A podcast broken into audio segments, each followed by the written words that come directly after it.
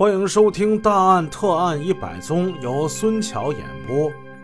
上文故事我们说到，在讨论“四幺五”特大杀人焚尸案的议案会上，我们的侦查员根据现场获得的大量材料进行了分析、推理和论证。有人就说了，这现场没有一丁点儿的搏斗痕迹啊！就从这一点看，被害者与凶手应该是熟悉的，不太像是流窜犯做的案呐。对对对，死者遇害之前，有的上班，有的在家，可以判断他们不是在同一个时间。而是陆续进入现场的，他们是相继被杀的。这五个人中有四个成年人，而且其中两个是青壮年。他们很有可能是在没有任何防备的情况下遭的毒手。嗯，对。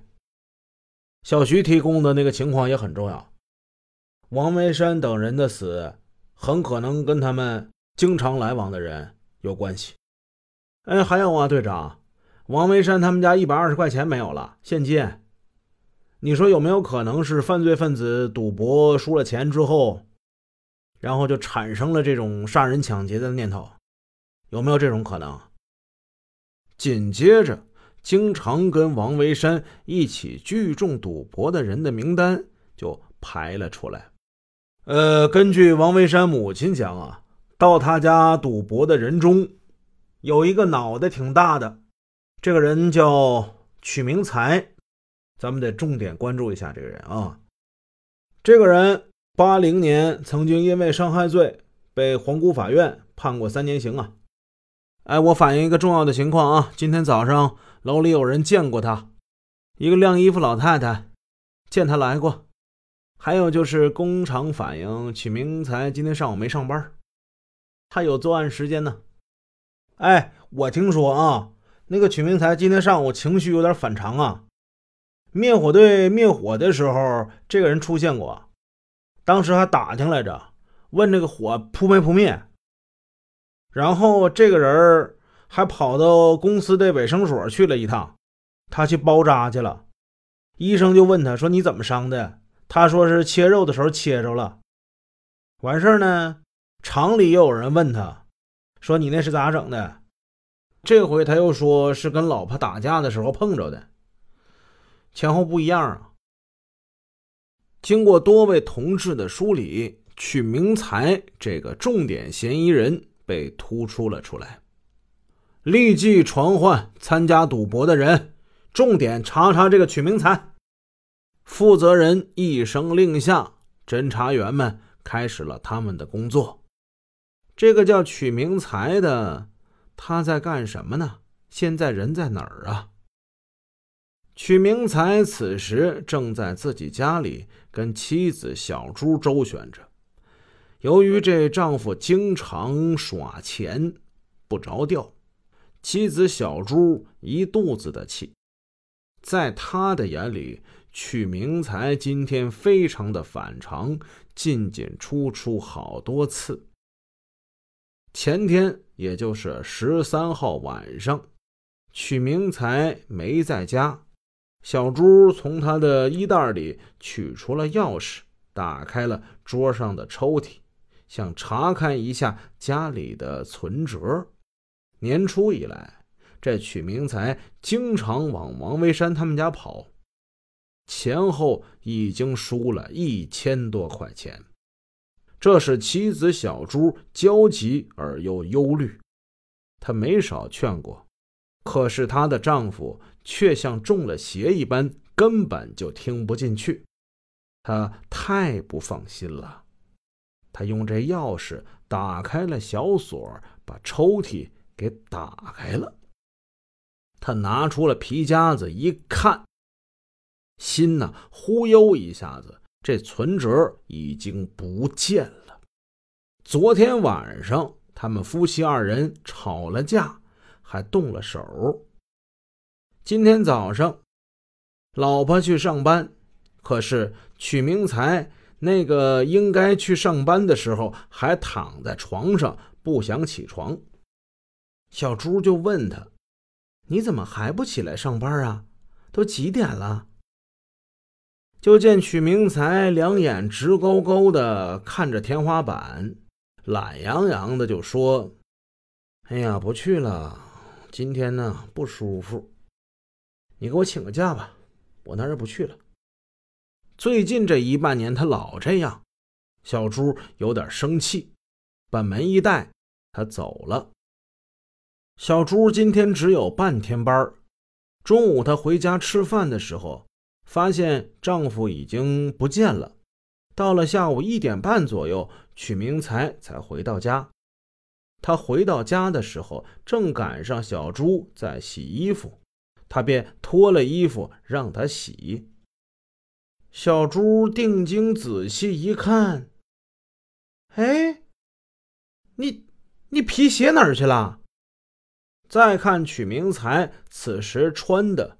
是那种两边带松紧的懒汉式的旧布鞋。你买了没多长时间呢？你给弄哪儿去了？啊，我这是放阳台上丢了吧？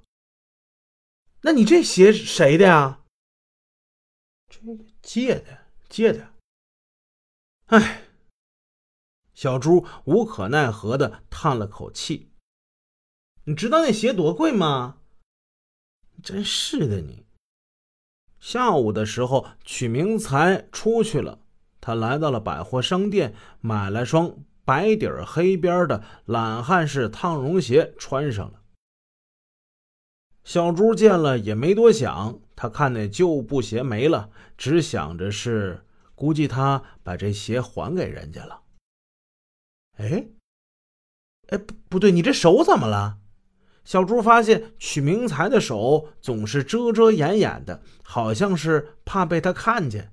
他仔细一看，曲明才右手中间第三根手指的指肚破了。你这手怎么还弄破了？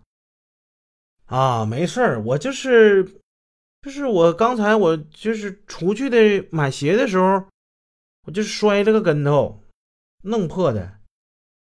下午三点钟，曲明才找出了医疗证，去单位的卫生所。二十分钟左右之后，他才回来，右手的手指上缠上了药布。下午回家没待了多一会儿，他又说身上痒痒，非得要出去洗个澡。小朱心里一动，她丈夫今天出出进进的好多次，让她心里觉得很慌。晚上六点钟，许明才回来了。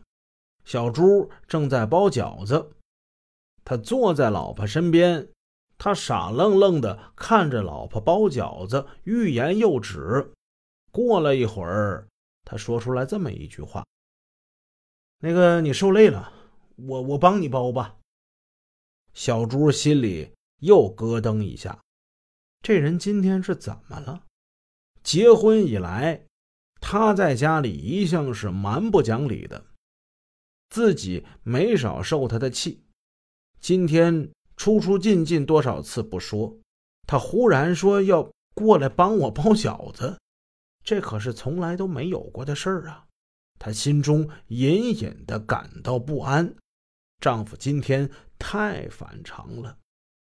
正在此时，只听得砰砰砰有人砸门。曲明才顿时脸上露出了惊恐的表情。谁呀？我。一听声，这是邻居小张。小张风风火火的来了。哎呀，你听说没有啊？哎呀妈呀，出事了！王维山他们家一家人给杀了，杀人还放火呢。哎呀妈！差点爆炸，楼子差点都塌了！我的妈呀！你们还不就过去看看去？啊！小朱大吃一惊。王维山跟丈夫那是好哥们儿啊，王维山夫妇他都认识，这怎么一下子就猛的？他打了个寒颤，把视线转向了自己的丈夫。曲明才此时非常的冷静，淡淡的说：“你怕什么呀？这个事儿跟咱们也没有关系啊，你为什么害怕呢？”小朱听了，略微放了一点心，但紧接着他又开始怀疑起来了。不对，不对呀！今天的反应，这，哎，但要是以前的话，别说王维山那是他朋友，即便是不认识的人家里出了这样的大事儿，他早跑出去看热闹去了。今天他怎么这么稳？能呢？